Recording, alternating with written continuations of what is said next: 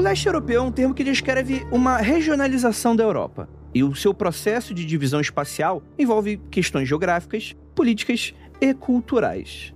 E lendas e folclores dessa região mistura muito o cristianismo com várias lendas e a mitologia dos povos eslavos, que eram chamados na antiguidade daqueles que habitavam as terras além do rio Vístula. Então hoje a gente vai falar sobre essa identidade cultural que perpassa vários desses países. E é interessante que, apesar de bastante específico cada um dos países, vamos lembrar que são países diferentes, com cultura diferente, eles também se misturam em toda uma bagunça cultural bem interessante, assim como a gente tem aqui no Brasil, né, que é um país continental que tem diversas regiões com mitos muito diferentes, mas também muito parecidos. E a gente vai descobrir mais sobre essas sombrias criaturas, essas entidades místicas interessantíssimas agora no Mundo Freak Confidencial.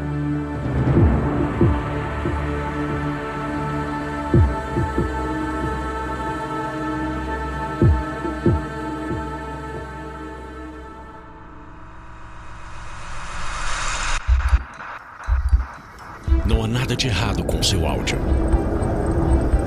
Adentramos agora através dos seus sentidos.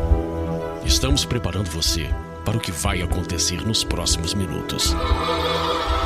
Além do que conhece por tempo e espaço, o contato com algo além. Não conte para ninguém e nunca olhe para trás, pois este é Mundo Freak Confidencial.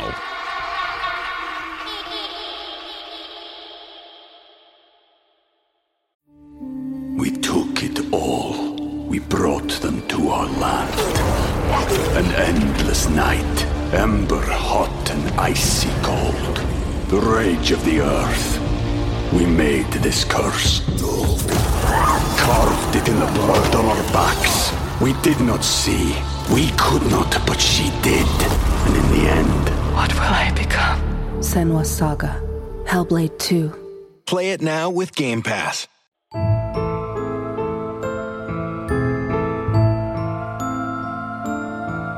Longos dias e belas noites, queridos ouvintes. Está começando mais um Mundo Freak Confidencial. E hoje vamos para a Europa. Não aquela parte turística, necessariamente, né? Que o pessoal. Porque, assim, eu venho do Rio de Janeiro, então pra mim isso é comum. As pessoas pensam no Rio de Janeiro, pensam o quê? Copacabana, Manuel Carlos, né? Leblon, essas paradas. Não pense em Jacarepaguá. A gente vai falar do folclore do Jacarepaguá da Europa, que é o leste europeu.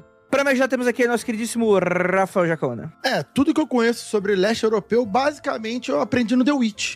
Boa fonte, boa fonte. Temos aqui nosso queridíssimo Marcos Keller. Como bom cachorro caramelo que eu sou, tem ascendência no leste europeu também, entre todos os outros continentes, todos os outros povos e todo o resto.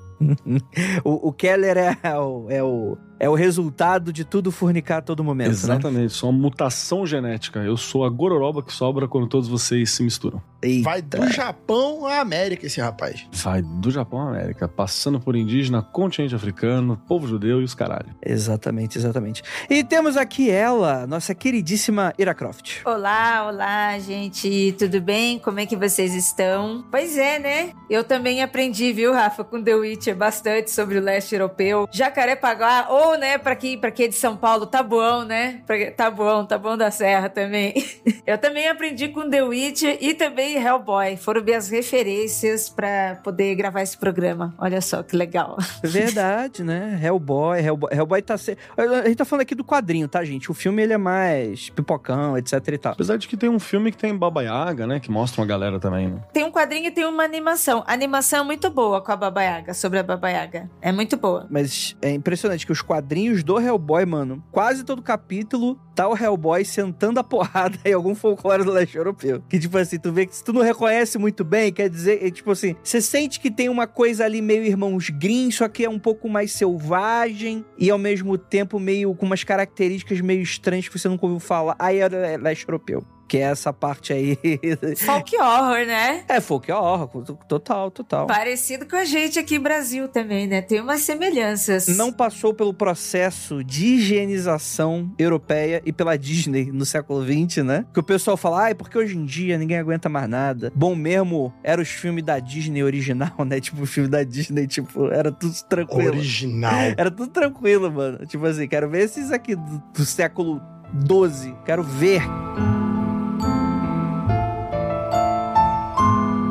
Cara, leste europeu, primeiro de tudo, né? É, é importante a gente falar o que, que a gente tá falando de leste europeu. A gente tá falando de uma parte da Europa Que fica no leste. que muitas vezes que é no leste, é bom deixar claro. O que é bem interessante, na verdade, né? Porque ali se confunde muito com países, às vezes, assim, para pessoas que estão, né, boiando aí. Mas se você estiver no Japão, tá no oeste. É, então.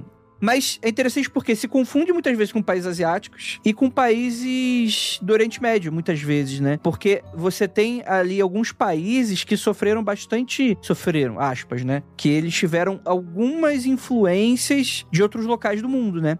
Como, por exemplo, a gente vai falar aqui de Drácula, só mencionar, por exemplo, né? Cara, o Drácula histórico, ele tava lutando contra os, os mouros, né? Ele, ele era um cara historicamente importante na defesa ali daquela região, por exemplo, etc. e tal. Então, são regiões que muitas vezes foram muito terreno de disputa e continuam sendo, né? Porque a gente vai falar da Ucrânia também, ainda hoje, né? A guerra na Ucrânia até isso, né? Então, por exemplo, a gente tem Rússia, Ucrânia, Tchequia, Eslováquia, Croácia, entre outros países, que geralmente é ali quando a gente pensa assim, ocupado pelos eslavos, né? Inclusive, alguns países que eu falei provavelmente não existem mais. E daqui a 10 anos, talvez a Ucrânia também não exista. Ou talvez a Rússia também não exista. Seria a Ucrânia do Norte? Não sei. O lance aí, muitas vezes, é que quando a gente fala Europa, a mai- no, no- no ouvido da maioria das pessoas, está se falando apenas dos países do oeste, né? É, Inglaterra, a- às vezes nem Inglaterra, né? Porque vai ter gente que vai falar que a Inglaterra nem fica É. na, na Europa e tal. Não, não é Europa. É, continental. Se você for inglês, inclusive, ele é capaz dele concordar. Mas vai sempre falar ali da Espanha, da França, da Itália, né? Portugal. E, e fica meio restrito aí. Vai até a Holanda ali, né? Os Países Baixos. E aí o pessoal esquece justamente dessa grande outra parte. Dependendo da situação, até a Rússia, o pessoal esquece. Não, não. A Rússia é só um pedacinho é na Europa, a maior parte é na Ásia. É, né? pois é, né? Tem essa discussão, né? A Eurásia, né? Tipo, você tem essa. A Rússia fica onde, caralho? A Rússia, a Rússia faz fronteira com a China e com a Ucrânia, né? Tipo, foda-se, né? Tipo, porra, é o maior país do mundo, caralho. É muito doido mesmo, né? E eu acho que talvez seja muito por causa da influência cultural, né? Como a gente tem Espanha, Portugal e Inglaterra sendo países altamente imperialistas, colo- colonizadores, etc e tal, a gente recebe muito, muita influência cultural desses países, né? Então a gente conhece muito, né? Países que talvez não tiveram tanta, tipo Holanda, por exemplo, né? Que hum, talvez não tenha sido nem tão grande assim, mas tem também a sua, a sua influência da colonização, etc e tal. Mas você tem esses países do leste europeu que estão ali meio que ali, né? Saca? Tipo, tá lá, né?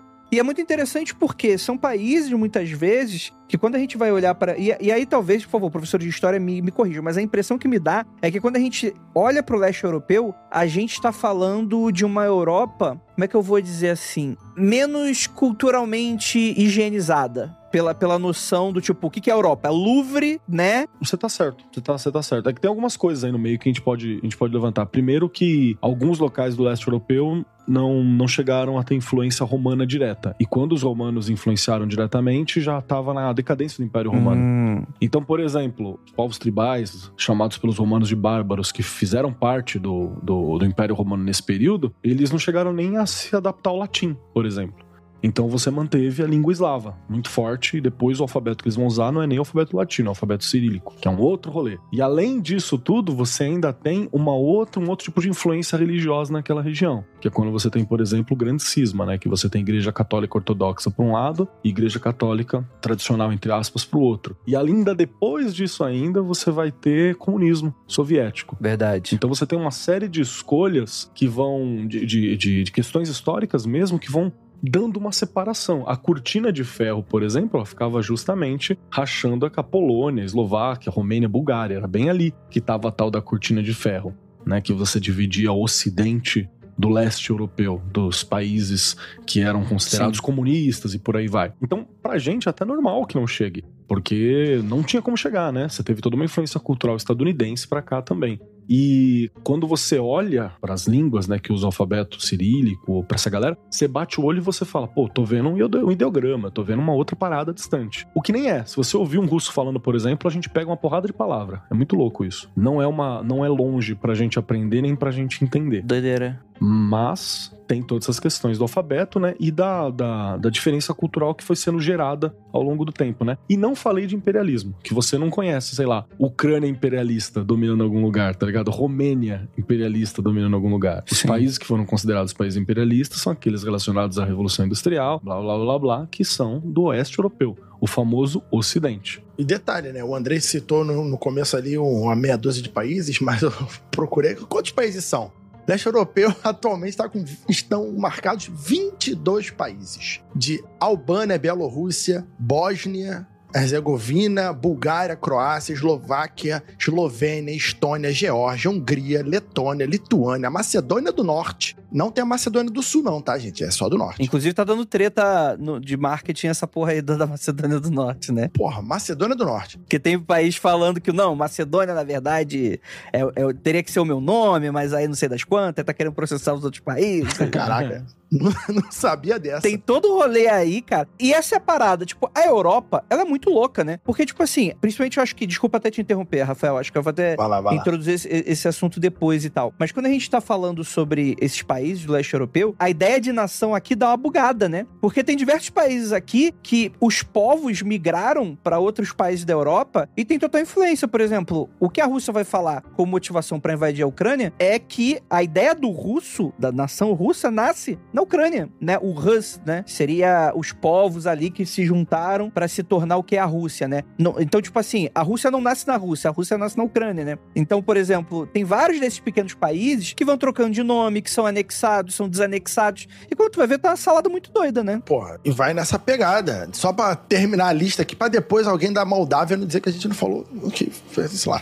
Moldávia, Montenegro, Polônia, República Tcheca, que tem um outro nome aqui que eu não consegui ler, Romênia, Rússia, Sérvia, Turquia e Ucrânia. Então, esses são esses 22 países hoje que compõem, mas como o Andrei disse, isso pode mudar dependendo aí da guerra, dependendo de coisas políticas que passam. Então, são Sim. países que, que realmente têm uma margem política, uma delimitação de Sim. território muito fluida. Porém, a cultura, que é o mais importante aqui no podcast de hoje, é sobre essa diversidade. Independente do nome dos países, a cultura daqueles povos continua naquelas regiões. É, até mesmo, tipo, citando novamente, tipo assim, pô, o norte da Ucrânia, cara, a galera meio que russa, saca? Tipo, é, galera fala russo, né? Às vezes, às vezes é tipo o mosaico da Rússia, né? Tipo, os caras vão trabalhar na Rússia e voltam, né? É muito doido essa migração, tipo, é, tipo, de dia, o cara vai trabalhar, vai trabalhar na Rússia e volta, saca? E vai dormir, mas é ucraniano, saca? Então, é, isso é, é muito maluco, né? Teve isso no começo da, da guerra, esse tipo de, de, de coisas que aquela região que agora já me foge da memória, que fica na fronteira da Rússia, conforme você vai indo para o oeste da Ucrânia, você vai reduzir, por exemplo, a- as pessoas na fronteira da Rússia, sei lá, 80% falam russo. Conforme você vai indo na direção do oeste, na direção da que faz fronteira com mais os países do ocidente, você vai reduzindo a fala russa até quando chega no, no país que eu não lembro agora, a, a- cidade que eu não lembro agora o nome, não tem mais praticamente falante de russo. Então você tem um corte, um degradê da língua russa na própria Ucrânia, o território ucraniano. A Ucrânia foi construída, né, cara? Isso aqui é o- outra parada que, que, que rola. Você não tinha nenhum um sentimento nacional, você tem mito nacional de fundação e tal, mas você não tinha um sentimento nacional. A Rússia que deu de presente. Recentemente, graças ao rolê da guerra, junto com as bombas e todo o terror da guerra, veio também a noção do que é ser ucraniano, sabe? Aliás, se perguntar pra um russo ouvindo a gente aqui, não é guerra, né? É movimento militar especial. Então você tem. né, Detalhes. É, o- é o Guile dando, dando, dando especial no, Street Fighter. Exatamente. É, então você tem toda essa, essa relação, mas desde sempre você tem a, a, a Rússia se sentindo a guardiã dos povos eslavos, porque teoricamente toda a mitologia eslava, todo povo eslavo surgiriam da, do território russo, né? O território russo seria Sim. aonde as tribos originárias, blá blá blá, estariam e dali teriam se, se migrado, se difundido ao longo de toda essa, esse, essa meiuca da Europa ali.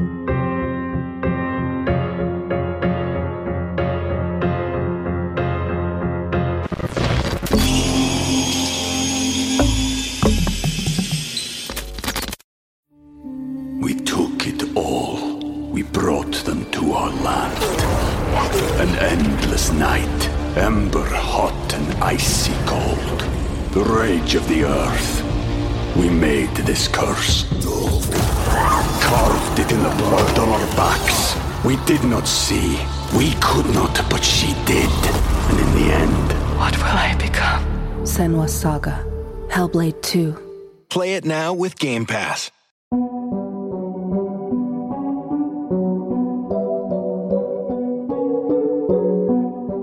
Falar agora da mística do local, né? Como a gente tá falando, vai ser muito difícil a gente ter todo um resgate muito certeiro desse momento, porque muito dessa cultura eslava e de outras tribos que existiam no local, não sei se seria correto falar tribo, né? Mas os povos, né, que, que viviam no local, alguns que já desapareceram, outros que existem até hoje, muitos deles tinham a linguagem oral como principal fonte de passar os seus mitos, as suas histórias, né, os seus causos, os seus contos e por aí vai. Isso vai mudar com a chegada da igreja, né, seja a romana quanto a ortodoxa, né, que vai a partir daí colocar no papel. Só que aí existe um problema, né, porque aí são monges e padres católicos, né, que vão colocar a visão de demonização de muitos desses mitos, né. Então você todo toda figura que é mais ou menos bonzinha é algo mais é, sagrado, né, e o que não é seria um satã, né, seria demônios e por aí vai, O né. que tradicionalmente não era, né? É Sempre bom lembrar isso. Não era, né? Não, não era, não, não sequer tinha essa ideia, né. A gente vai falar daqui a pouco sobre o Xernobog, Xernobog, Xernoboga, Não boga? o Boga. É, A gente vai falar mais daqui a pouco sobre como esses povos enxergavam, mas assim, a, a existência do mal era algo que existia porque Que o mundo é assim. existe, né? E tipo, tu tem- precisa se lidar com isso, né? Não é o que vai ser É que não era visto como existência do mal como a gente vê hoje em dia, né? E como o Ocidente foi ver a existência do mal, né? Não, eu acho até estranho falar como existência do mal. Principalmente nesse exemplo que você citou. Não, é que, tipo assim, até pra eles era algo do mal. Só que não era algo a ser evitado. Era algo que você precisava lidar. Do tipo, de equilíbrio mesmo. É um mal sagrado, assim. É uma- faz parte do- da vida ter esta, esta essência. Exato, exato. Você vê isso porque, inclusive, não é um, raramente é uma questão de dualidade. Às vezes você tem, por exemplo, vários deuses trípticos, né, com três faces ou com três olhares, que é pra mostrar que não era só a dualidade clássica. Tem algumas coisas que você não tem como discutir. É, é- é- acaba sendo dual, tipo quando você fala de noite e quando você fala de dia, luz e trevas, é uma coisa dual. Mas você tem toda uma miríade de outras criaturas ou seres que habitam numa penumbra, ou que às vezes são bons, às vezes não. Horas se comportam como caras legais, horas não. A gente vai falar, por exemplo, da Baba Yaga. Baba Yaga é assim. Ela, ora, é uma, uma senhorinha que protege as meninas que se perdem na floresta, ora, ela é uma bruxa que voa e come criança, tá ligado? E não tem problema. Não tem, faz parte. Tem dia que você acorda ovo virado. Mas é, é exatamente que isso que você falou, essa forma binária, né, de ver o mundo, né? O para mim essa forma de chamar de mal, colocando de uma forma binária que fica um pouco esquisito, né? Não que os deuses, é, deuses e bruxos e seres não tivessem tais sentimentos, né? Mas por exemplo, você pega um guerreiro, né, um, um personagem que é guerreiro, o mal dele não quer dizer que ele seja mal, sabe? Um- Uma coragem, uma forma de enfrentamento é diferente de quando a gente separa só bem e mal, né? Essa dualidade. Isso aí, isso aí. Então, acho que a gente pode começar falando. Lembrando a todos novamente, ah, Andrei, mas isso aí é, faz parte da mitologia. A gente vai falar um país, mas às vezes vai falar, pô, mas tem algo muito parecido no outro. É tudo muito compartilhado aqui, tá, gente? Então, não, não estranhem, porque vão ocorrer variações, né? Como todo lugar próximo, né? Vão ocorrer aí variações. É, a gente, é, isso é importante colocar. A gente vai meter o, o, o The Witcher, né? E fazer uma visão geral a respeito de tudo, só pra você entender qual é que é. Ai, maravilha. Porque foi isso que o The Witcher fez, né? O, o Andrei do The Witcher, quem pro- pronunciava Andrezi, And, Andrizi, And- sei lá qual que é o nome do cara, do autor. O Andrei do The Witcher, ele, ele meteu justamente essa. Ele pegou várias questões, eu acho que ele é polonês, a Polônia tá num lugar bem, bem bacana ali pra você pegar várias influências do, do- dos, das mitologias eslavas e por aí vai. E ele amarrou tudo. A gente vai fazer alguma coisa bem próxima disso, né? É, o Andrei Sapovsky, como é que é o nome dele, né? Se escreve diferente do meu, né? Ele, ele faz algo muito parecido que o Tolkien faz. Sim, exato. Ele pega uma miríade de mitos e folclores da região e ele vai dando uma amarrada. Ele facilita, né? Facilita entender as histórias também. Mais ou menos, né? Porque nessa amarrada aí, ele vai jogar fora algumas coisas que ele vai querer, né? É ficção, Ah, né? mas a grosso modo, principalmente sendo. é, então, é, ficção, mas a grosso modo, principalmente sendo num jogo tão bom quanto esse, eu acho que ele conseguiu explicar bastante coisa com poucas palavras, sabe? No que deu pra apresentar. Passa o espírito da coisa, né? E eu nem acho ruim, não. Tipo, o problema é, tipo assim, é encarar o Witcher como a, a, a ultimate... é, é, tudo que tá fora ali não é, não é verdade, saca? Tipo, ah, mas também, né? Não, também, tipo, igual pegar somente um livro, um quadrinho. Não, também não, né? Sim, sim, é sim. uma sim. referência.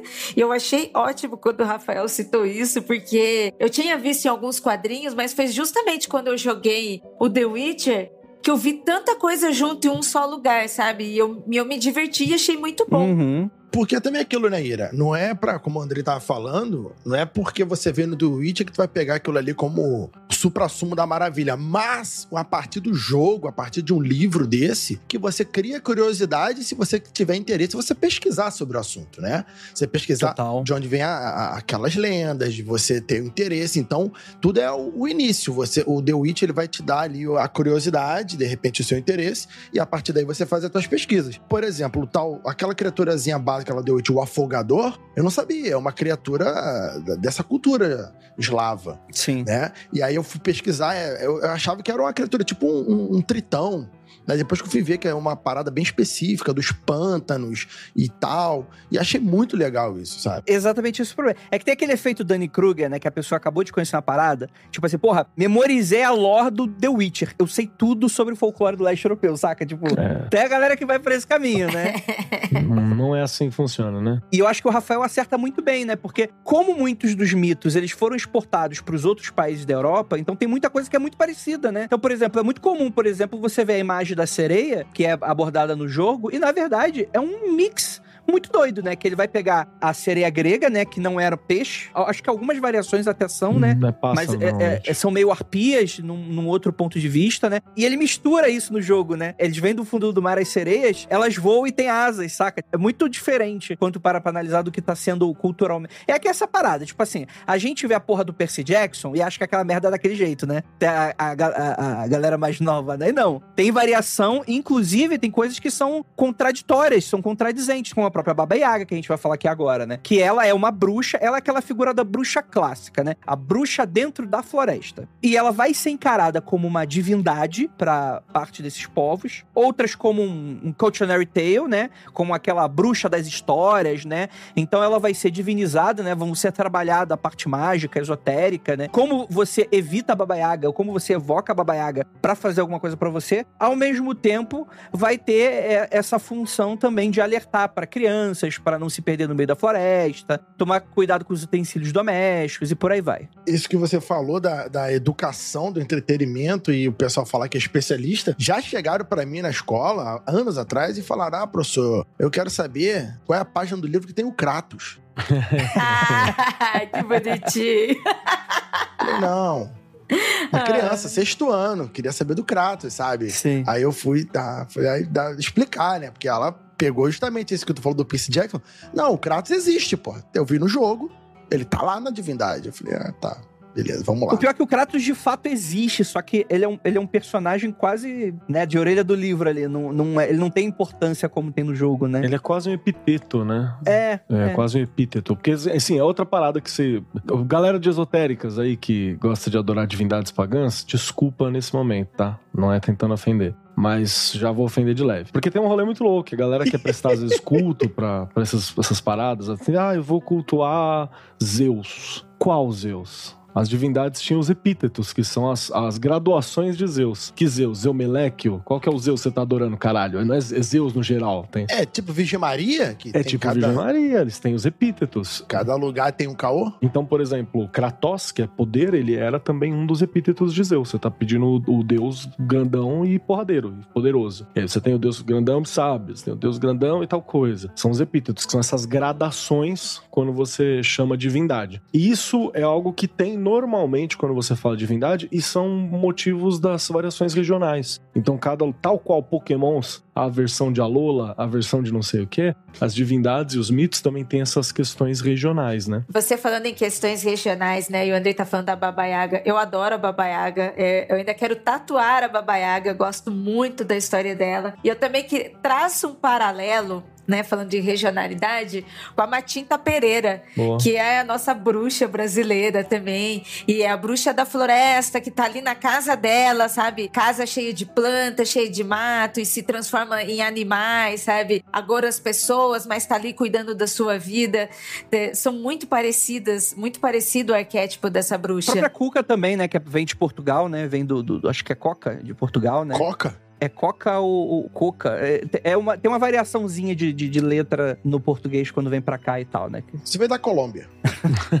Deixa eu aproveitar, já que a gente tá falando de letra e tem um, um rolê muito louco que dá pra você ver a proximidade dos povos e as diferenças entre eles também pela Baba Yaga. Baba Yaga é uma figura que tá normalmente muito bem difundida na, em todas a, toda a região do leste europeu, toda a região eslava, ela é uma figura bem difundida. E você tem várias questões quanto ao nome. Então, alguns lugares vão chamar de Baba Yaga, alguns lugares vão chamar de Baba Jaga, Baba Yaga, Yaga Baba, Yaga Babs. Tem um monte de nome diferente. Jedza Yaga, Jedza Baba, tem uma, uma, uma, uma grande variação. E aí você pega também sobre esses muitos povos.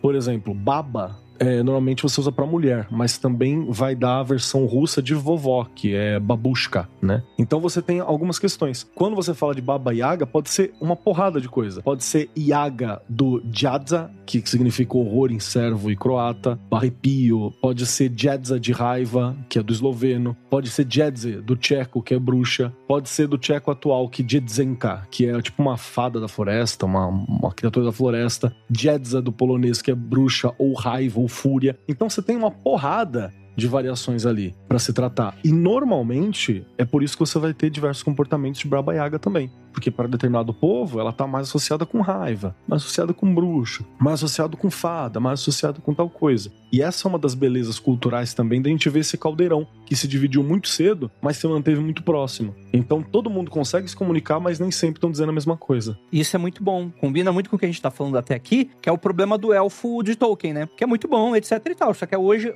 na cultura popular, a imagem do elfo é aquela. Longilínea, é muito provavelmente na cabeça da maioria das pessoas um, é branco, alto, né? Esbelto, é humano com orelha pontuda, né? Você não teria uma outra diferenciação. Imortais. Sendo que elfo, cara, você vai para a Europa, dependendo do lugar que você fala elfo, é qualquer merda. Vai desde do, do, do, do ajudante do Papai Noel Duendezinho. até o bicho que vai te, vai, vai te levar pro, pro, pra floresta e vai te comer. Fudeu, né? Pô, é, Pros jogadores de RPG, vai do alto elfo, loiro, até o goblin, né?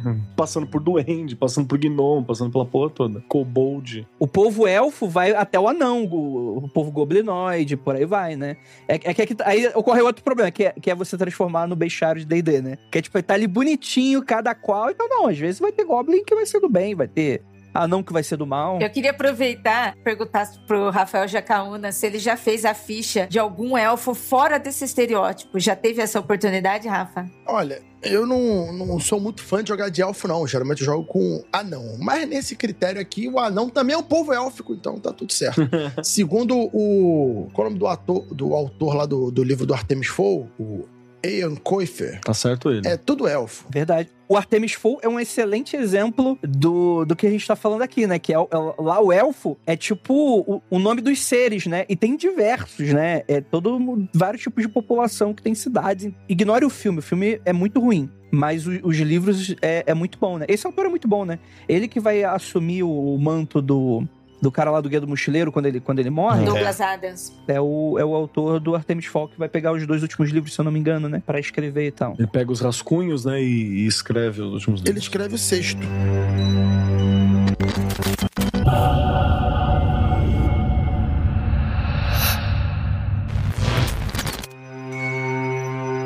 Voltando aqui pra falar um pouquinho sobre a Baba Yaga, né? A gente vai ter algumas características, né? Ela, no geral, vai ser uma bruxa canibal. É aquela coisa bem da, da imagem da bruxa da casa de doce, né? Ela atrai jovens e pessoas pro meio da floresta pra comer a carne delas, né? E aí você tem algumas características que são muito daquela região do leste europeu, né? Que vai ser o pilão. Ela não voa numa, numa vassoura. Ela voa dentro do pilão mágico dela, gigante, né? É um disco voador? É tipo isso mesmo. No, no próprio, nos quadrinhos do Hellboy mesmo, tu vê ali.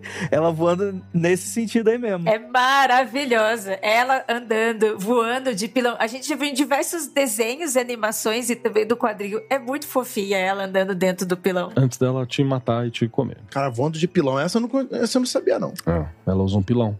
E a casa dela é mais legal. É, a ca- a casa é, é irada, que tipo assim, ela é uma casa normal, etc, como tu vai ver e tal, mas ela pode se locomover, né? E ela se locomove com pés gigantes de galinha, né? Isso também é muito maneiro, né? Que tipo, então ela tá sempre em locais diferentes e tal. Então fala, pô, você escuta uma parada na floresta, você pode falar que é a casa da Baba Yaga que tá se movendo, né? O castelo do Drácula também. É uma boa referência ao Castelo Animado, que tem a casa Hum. que anda com pés também. É muito parecido com a Baba Yaga. Sim, na animação do, da- do estúdio Ghibli, né?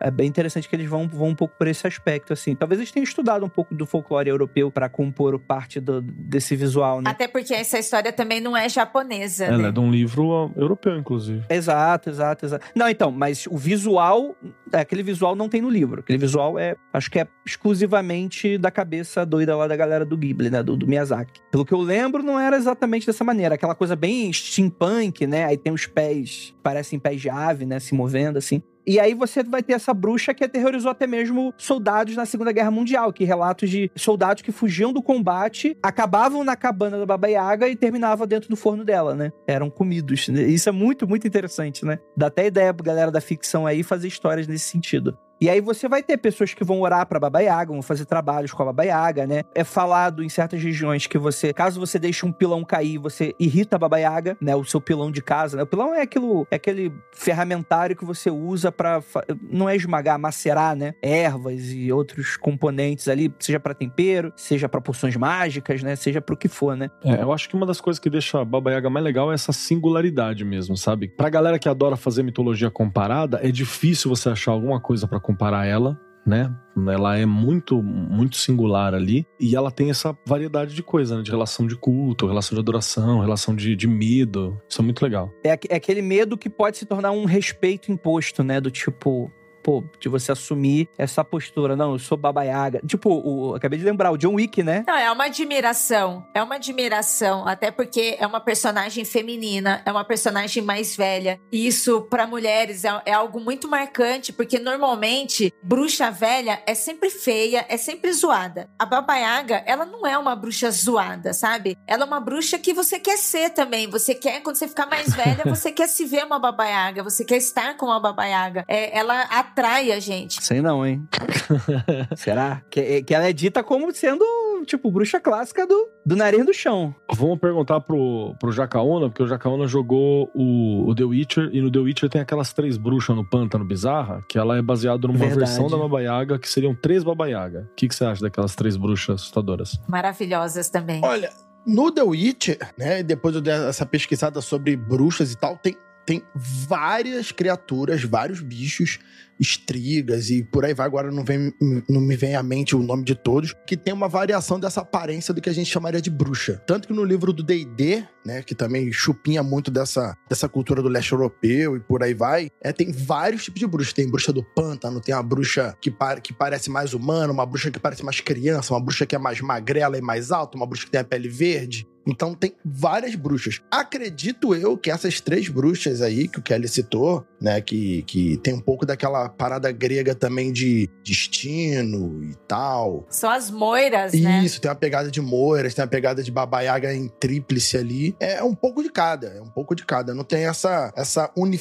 uniformidade, né? Tem vários tipos de bruxa nesse leste europeu. É impressionante. Tem desde, como eu disse, desde crianças com, com os olhinhos fofinhos, que é pra enganar, até as que têm a, a língua tipo a do Venom e grandes, grandes narizes. E uma coisa interessante é que eu comecei a reparar que quando você vê, elas não são necessariamente bruxas mulheres, são criaturas que são descritas com fisionomias femininas, né? E as criaturas que não têm fisionomia feminina implicitamente são homens, né? Implicitamente, mas não são nunca descritas assim. Então sempre fica com um tom que quando você descreve uma bruxa e por a gente é, colocar na nossa mente que bruxa é sempre mulher, por causa também da cultura europeia do oeste que chegou na gente, fica com essa impressão que toda bruxa, é, esse monstro bruxa é feminino. Não necessariamente, é uma espécie de criatura que é desse jeito.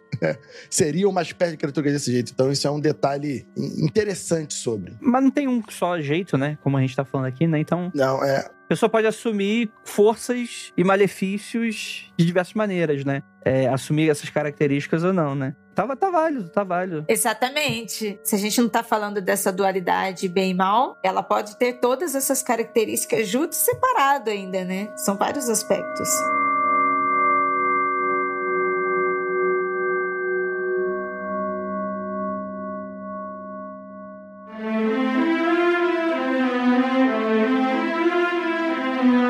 Vamos dar um pulo lá pro outro lado, né? Que é o mesmo lado, aliás, né? Que a gente não vai sair do leste europeu. A maior parte dos deuses eslavos e a mitologia é bastante desconhecida no ocidente. Inclusive, para você que viu deuses americanos, você com certeza entrou em contato com um dos deuses, que é o famoso Kizernoborg, né? Que é o é o velho do martelo, né? Que tá lá e tal. E eu admito que quando eu li da primeira vez, eu não conhecia o personagem, eu não fazia ideia do personagem. A única coisa que eu sei sobre Kizernoborg, eu vejo a imagem daquele velho com martelo. É isso, né? Mas a ideia é que existe o Bielobog e o Kizernoborg, que são dois deuses opostos e irmãos. Então aí a gente vai lidar com a ideia de polaridade mesmo, de, de- de você ter esse duo, né? Que você vai ter, segundo a tradição, Bielobog é o deus da luz, né? É interessante, belo, né? Tipo, já tem aí um belo, é belo, né? Bielo quer dizer branco em polonês. Bielo é branco, Cherno ou Czerno é preto. Então, Bielorrússia seria a Rússia branca. Exatamente, que era que teria sido a Bielorrússia teria esse nome porque o povo, parte do povo que estaria lá seria um, um povo que chamava, que eram chamados de brancos alguma coisa, não vou lembrar agora exatamente. Que teriam sido eles que foram para aquela região. E Cherno, que é o Czerno é negro, é preto. Olha aí, perfeito. E é interessante, é a dualidade, né? O escuro e o claro, né? E é interessante porque, apesar de ter a Bielorrússia, no inverno a Rússia toda fica branca. É uma curiosidade aí pro nosso Apesar ouvinte. de que eu tô pensando, talvez o Bielorrússia seja de pequeno. Bielo pode ser pequeno também. Bieli. É, então acho que é pequena Rússia.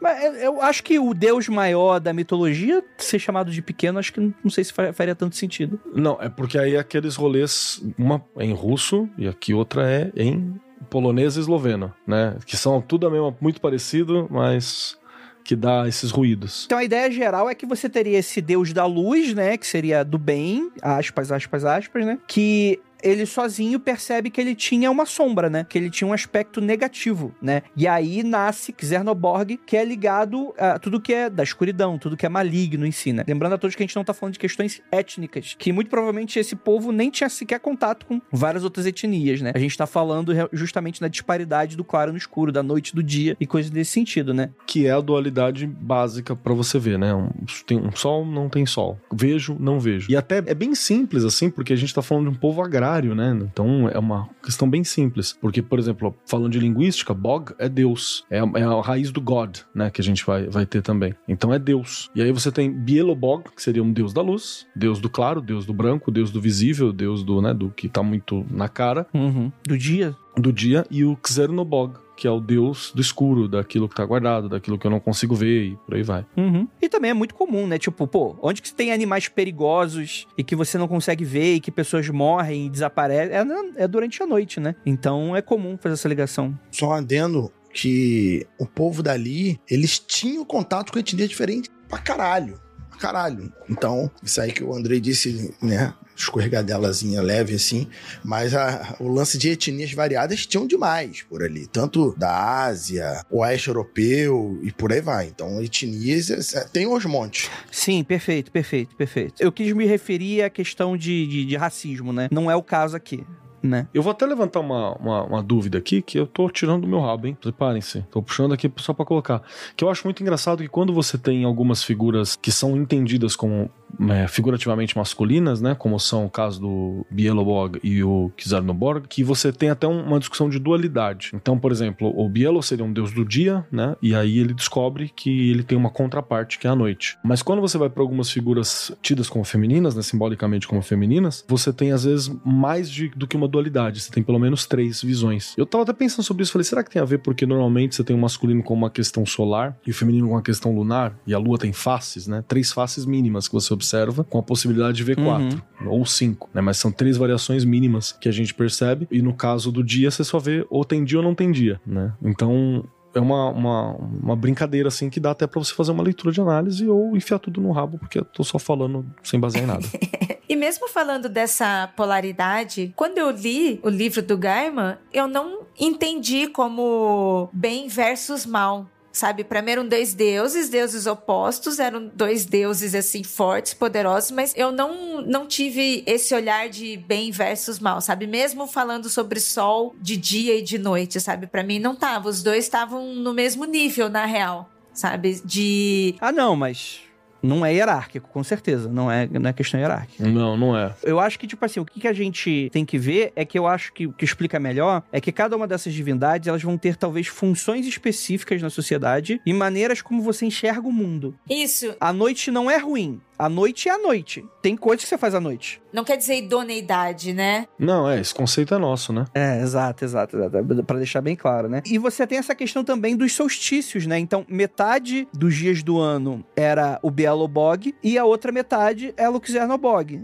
né? Provavelmente eu tenho um R a mais ou a menos que eu tô colocando aí toda vez que eu tô pronunciando esses nomes, tá, gente? Mas os solstícios seriam esses pontos de virada, né? Então, provavelmente verão e primavera ficava, ficava com Belobog e o inverno e outono com o Kizernobog, né? Inclusive, quando os cristãos vão traduzir isso, né? Colocar isso no papel, eles vão tratar o Kizernobog como Satã, né? O que é muito óbvio que seria dessa maneira, né? Tudo vira Satã, né? Tudo. Tá entregue um diabo e um Jesus pra brincar aí, né? Pra galera, pros padres se divertir, né? Tá na mão. É, total. É, Loki era Satã, Odin era Deus, né? E por aí vai, né? Tipo, tudo funcionava dessa maneira. Bem, além desses dois irmãos, a mitologia era bastante rica, né? Eslava contava com vários outros deuses que dá pra gente citar aqui, né? Como Svarog, o pai de todos. É interessante que o Belobog não é um pai de todos, né? A gente tem outra função aqui, né? Não, cara, o Svarog, ele é muito legal porque ele, ele é um deus ferreiro. Então, assim, ele não é só um deus, ele, ele criou o mundo na base da pancada no ferro, tá ligado? Como se faz uma espada, como você cria algo. É assim que você cria o Svarog. Que maneiro. Legal. E é interessante até que o nosso pauteiro mandar um beijo pra ele, o Rafael de Araújo, né, que fez essa pauta. Ele deixou um adendo, né? Em certas regiões do leste europeu, o Svarog, ele era mais cultuado que o próprio Belobog, né? Então, cada região vai ter uma variação diferente, não é um mito unificado. A ideia de, do cristianismo pra gente contaminou muito a ideia de como os outros povos veem essas divindades, né?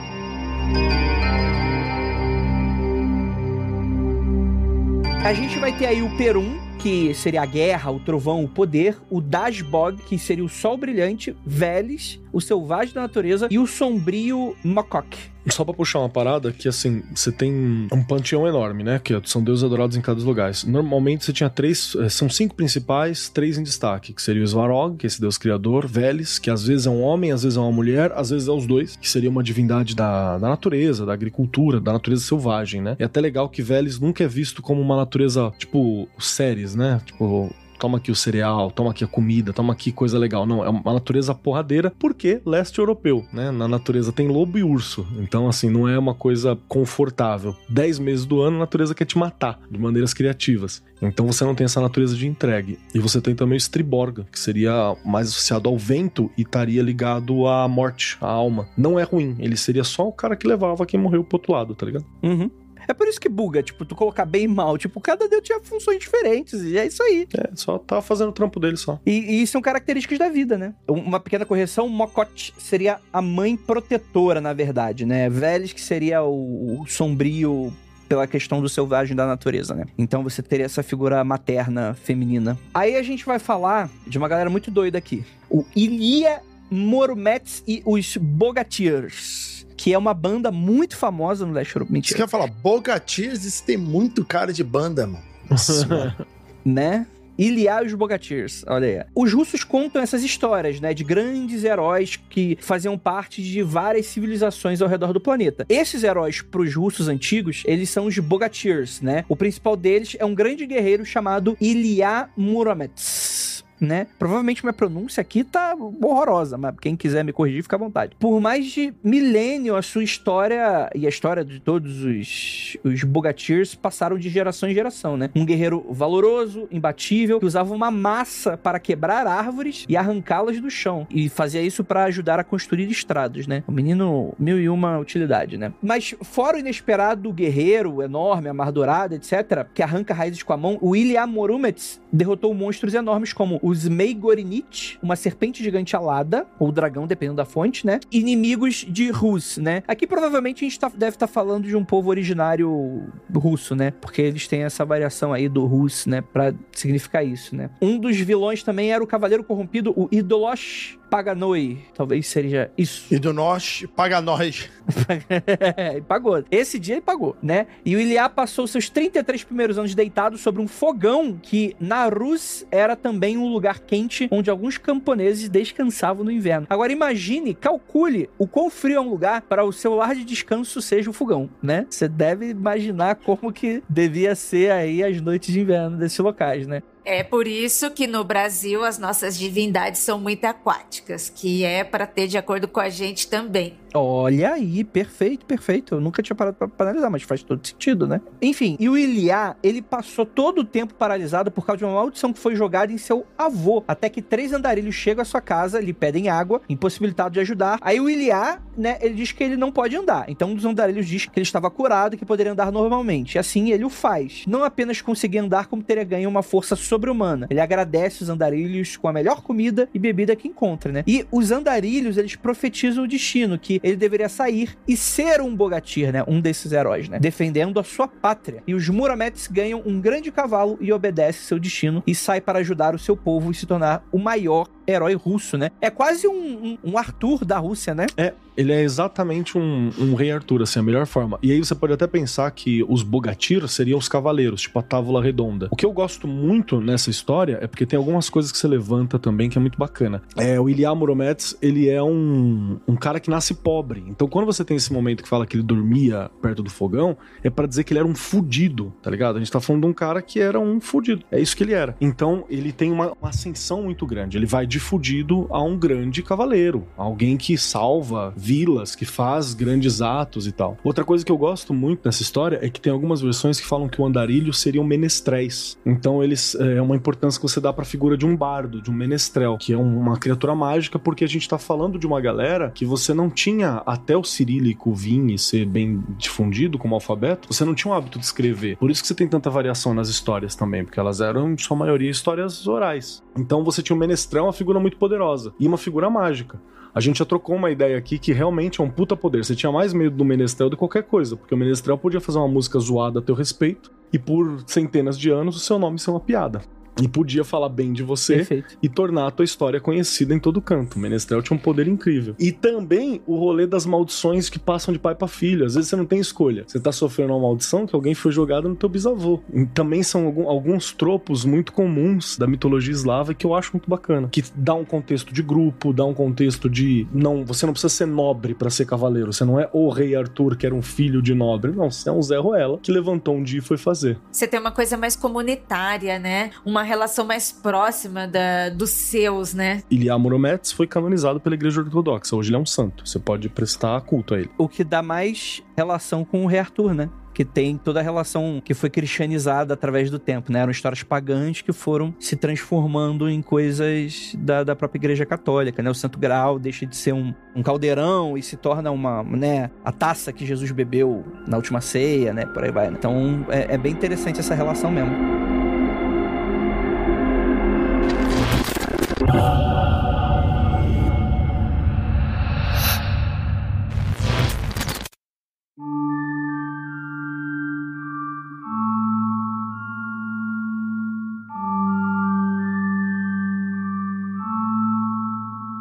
Bem, saindo um pouquinho dos eslavos, a gente tem as superstições romenas, o que é muito interessante, né? Que é outro povo do leste europeu, né? Essa daí são a ascensão de vovó e vovô. Bisavovó e bisavovô. São eles eram da Romênia. Então, ó, chama eles aí pra gravar o podcast.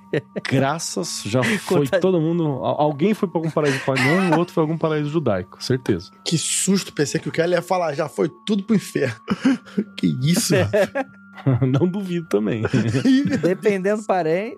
Bem, Romênia, você vai ter muita relação com as histórias do Vlad, né? Que vai ser depois se apropriado para se tornar o Conde Drácula, né? Pela literatura inglesa barra. Ele era da Golden Dawn. Como é que era mesmo? Fica aí a dica. Irlandês. Ele era irlandês, irlandês, se não me engano. Mas é ali, né? Tá ali em Inglaterra, Irlanda, etc e tal, né? Bem, as lendas do Varcolati, Varcolassi, que são os lobisomens que até hoje vários vilarejos romanos você encontra diferentes lendas sobre ataques dos Varcolassi. Inclusive existem relatos de pessoas que teriam conhecido um deles, né? Então seria o lobisomem folclórico da região, né? Uma coisa que a gente não falou também é que o Conde Vlad, como a gente falou, o Draco, né? Ele é conhecido e retratado como um herói nacional. É um mito e tem muita questão turística do local, principalmente porque ele, como eu falei, né, ele agiu na defesa daquela região com invasores, né? Então, para aquela galera, é que tipo assim, ele ficou conhecido como empalador, né? As histórias sempre foram muito horríveis relacionadas a ele, mas ele tem essa importância histórica com relação a esse povo, né? É, foi ele que teria impedido o avanço do, acho que era o Império Otomano, né, que tava invadindo no período. É, provavelmente se ele não tivesse impedido a Europa hoje, era outra parada, né?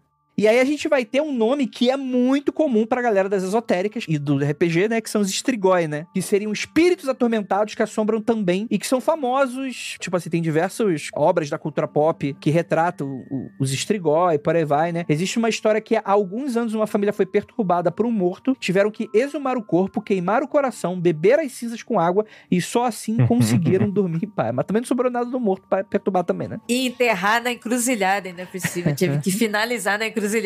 Olha aí, rapaz, morto tava dando trabalho, né? Strigoi, ele é um tipo de vampiro, né? Pra algumas adaptações. E eu fico me perguntando se, o- talvez não seja daqui, mas talvez seja uma, talvez uma raiz linguística, né? Será que a estrigueria tem a ver com isso, Kelly? Eu não duvido, porque é, o strigoi ele é, um, é um termo originalmente romano, logo latino, né? Que vem do striga, que seria o pássaro específico, era um pássaro tido como um bicho, um bicho de bruxa, um bicho das trevas, né? Então a, a raiz da palavra é, pode ser a mesma. Apesar de ter uma, uma versão completamente diferente, né? Acho que no folclore romeno é um. Não chega nem a ser um vampiro, cara. É meio que um morto-vivo de energia, saca? Assim, um fantasma, uma coisa que atrapalha e tal. Um encosto. Palavra, tradução correta é encosto. É que a gente pensa o vampiro moderno, né? É o morto-vivo que suga energia, né? E por aí vai e tal. Mas é mais comum, principalmente na antiguidade, vampiros de energia serem retratados como espíritos, né? Como almas penadas e coisas desse sentido, né? Então é algo que se mistura muito, né?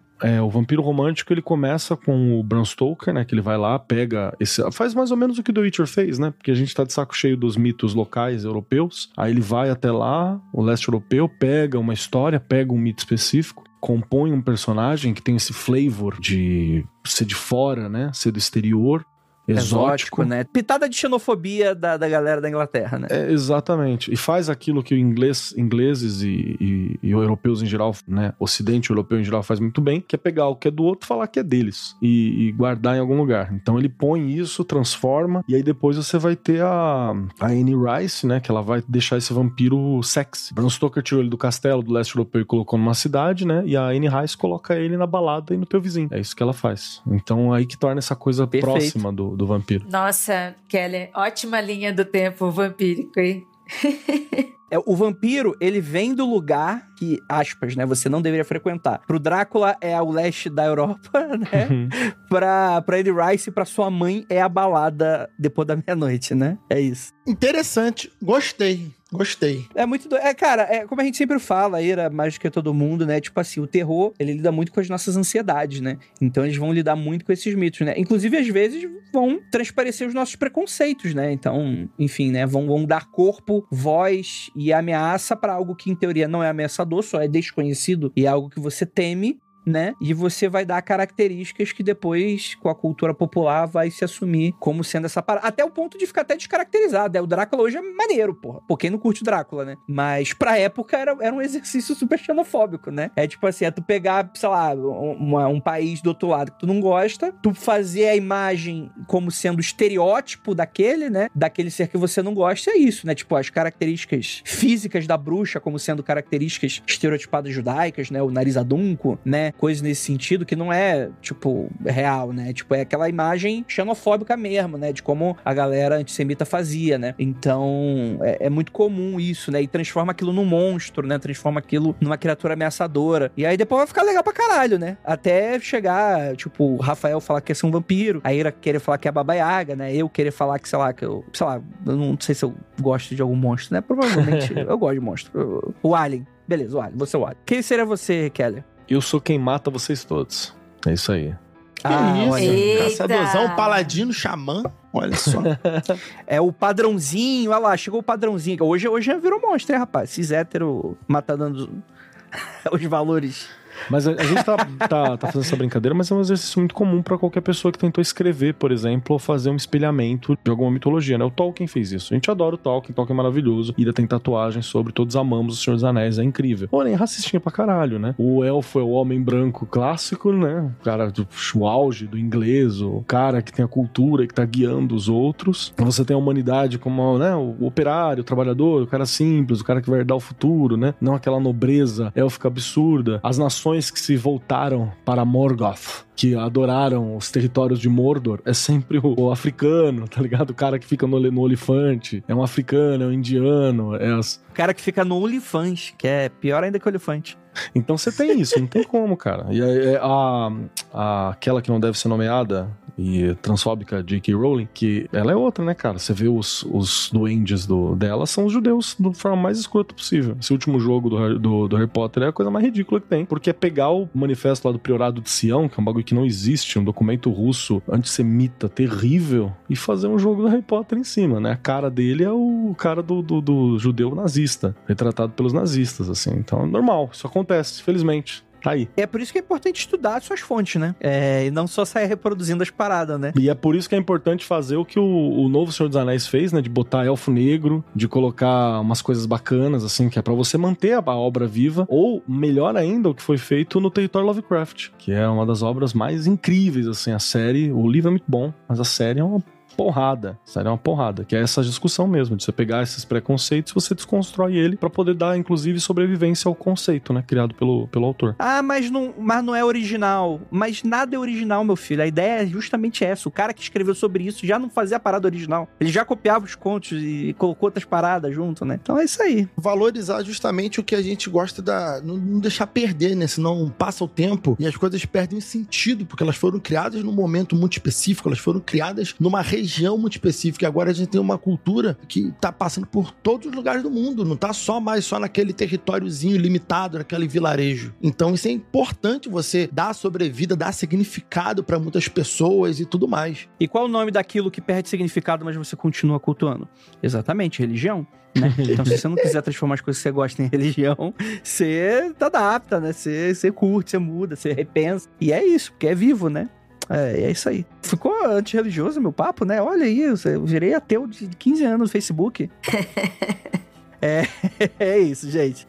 Eu acho legal, cara, a gente aprender a lidar com essas outras culturas assim. A gente sempre aprende alguma coisa expande um pouco. Só convidar a galera vai soar meio esquisito assim, mas entender que quando a gente fala de cultura, pra você não consumir como se fosse produto, tá ligado? Cultura, óbvio, cultura não tem dono, né? Mas lembrar que não é exatamente um produto. Mesmo quando você vai no The Witcher, ele tá lá título de curiosidade, tá lá como uma coisa pra poder te despertar, né? Pra conhecer mais e tal, se você tiver afim. Mas tentar não fazer disso um fetiche de produto mesmo. Tipo, ah, é algo que eu consumo, gastei e jogo fora. Porque é algo que tem significado pra um grupo de pessoas específico, né? Eu curti demais gravar essa pauta, foi muito legal. Gostei muito da fala do Keller. É isso aí. Eu acho que é interessante a gente conhecer novas histórias, novas culturas, ter um interesse em não fazer disso um produto, fazer paralelo com as nossas vivências também e conhecer mais sobre nós mesmos, né? É, às vezes conhecer o passado, né? Conhecer outras histórias também nos estimula a buscar um pouco das nossas e fazer paralelos com as nossas culturas, com as nossas vidas, com os nossos caminhos também. Eu acho que a gente podia encerrar fazendo uma indicações de, de coisas que tenham pitadas de, de cultura eslava. Eu já vou começar então, cara. Tem uma trilogia. É uma trilogia que eu só gosto do primeiro filme. Seria Guardiões da Noite, o segundo é o Guardiões do Dia. E o terceiro eu não vi, porque o segundo eu achei muito ruim, sei lá, Guardiões do Crepúsculo deve ser, né? Mas o primeiro é, mu- o primeiro é muito legal. É, Eu, eu gosto, acho, acho bacana. Eu vou deixar aqui também a minha indicação. Vou deixar aqui o quadrinho do Hellboy, do Mike Mignola. Eu não vou lembrar agora qual volume que é, em que tem uma história com a Baba Yaga e é muito legal. A arte tá muito linda, o desenho tá muito sombrio, tá cômico, tá, tá muito bom. E deixa de indicação aí. Lembrando, pra quem quiser começar Hellboy, cara, é- Hellboy pra mim, tipo assim, eu, eu já li tanto na história da Meiuca, que eu não tinha lido o primeiro e tal, acho que super funciona, porque tem bastante historiazinhas curtinhas, isoladas entre si, então meio que acaba funcionando. A Baba Yaga, ela não aparece em uma história só, viu? Ela aparece durante toda a saga em diversos momentos, não só ela, como diversas divindades, diversos monstros, diversos seres do folclore do leste europeu, cara. Eu sou fanático pela arte do Mike Mignola. Além desses quadrinhos, na Prime tem animação. Tem acho que umas três animações do Hellboy, de... e uma delas também é da Baba Yaga. Então dá pra ler os quadrinhos e pegar essa animação na Prime, que é bem legal também. Eu acho que é interessante que, inclusive, tem muito dessas sériezinhas da Netflix, que são aquelas sériezinhas da Europa, né? Dos países frios, né? A sériezinha do, com filtro azulado do Instagram, né? Que às vezes vão retratar, mesmo aquelas mais bobinhas, às vezes retratam um pouco das questões de, de, de folclore, de mitos locais e por aí vai. né? Então é bem interessante ficar de olho nessas séries. Olha, eu não, eu não vou indicar nada, não. Eu não, não, não tenho, não tenho leitura. Indica o Witcher aí, pô. Então, tá.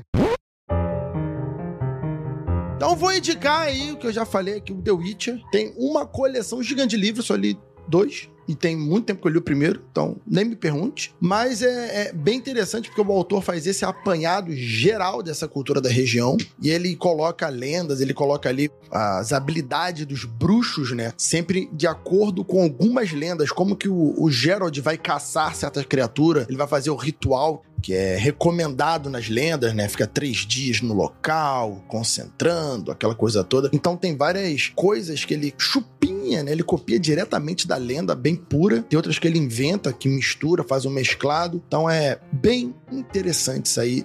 The Witcher. E o, o Andrei, que é o autor, né? André, Andreades, Andreze, Andreze, uma coisa assim. É maravilhoso que eu me lembro de alguma coisa. Perguntaram pra ele assim: ah, você gostaria de visitar né, os locais onde a Netflix tá fazendo a série? Eu gostaria de participar? Ele falou assim: não, não, não gostaria de participar, não. Aí eu falei assim: por que você não gostaria de participar? Eu tô falando porque eu tenho preguiça, tá ligado? Não era porque o cara.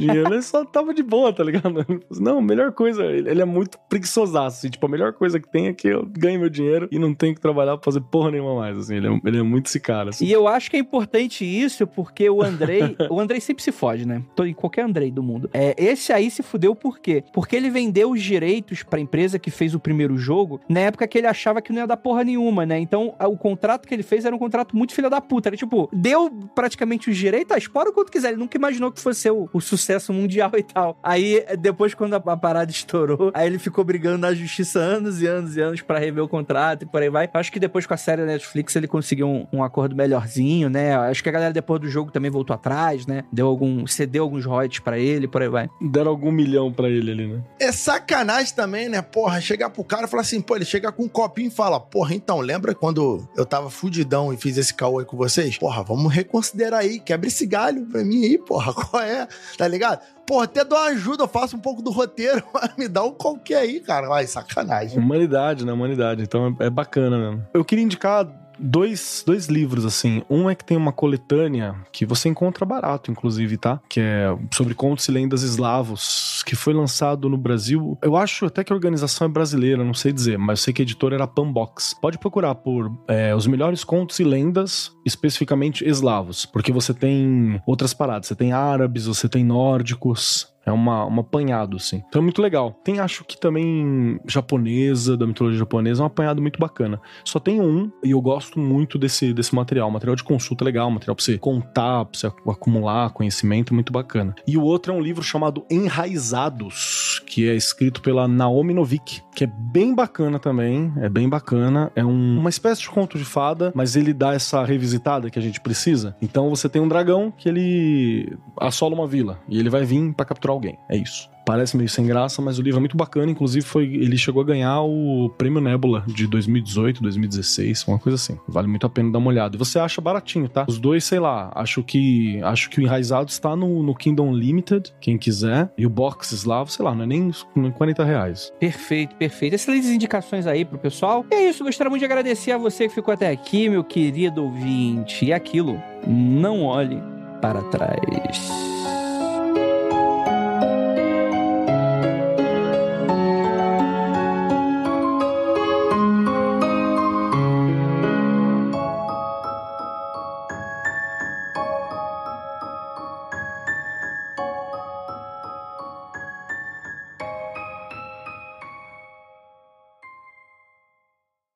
mundofreak.com.br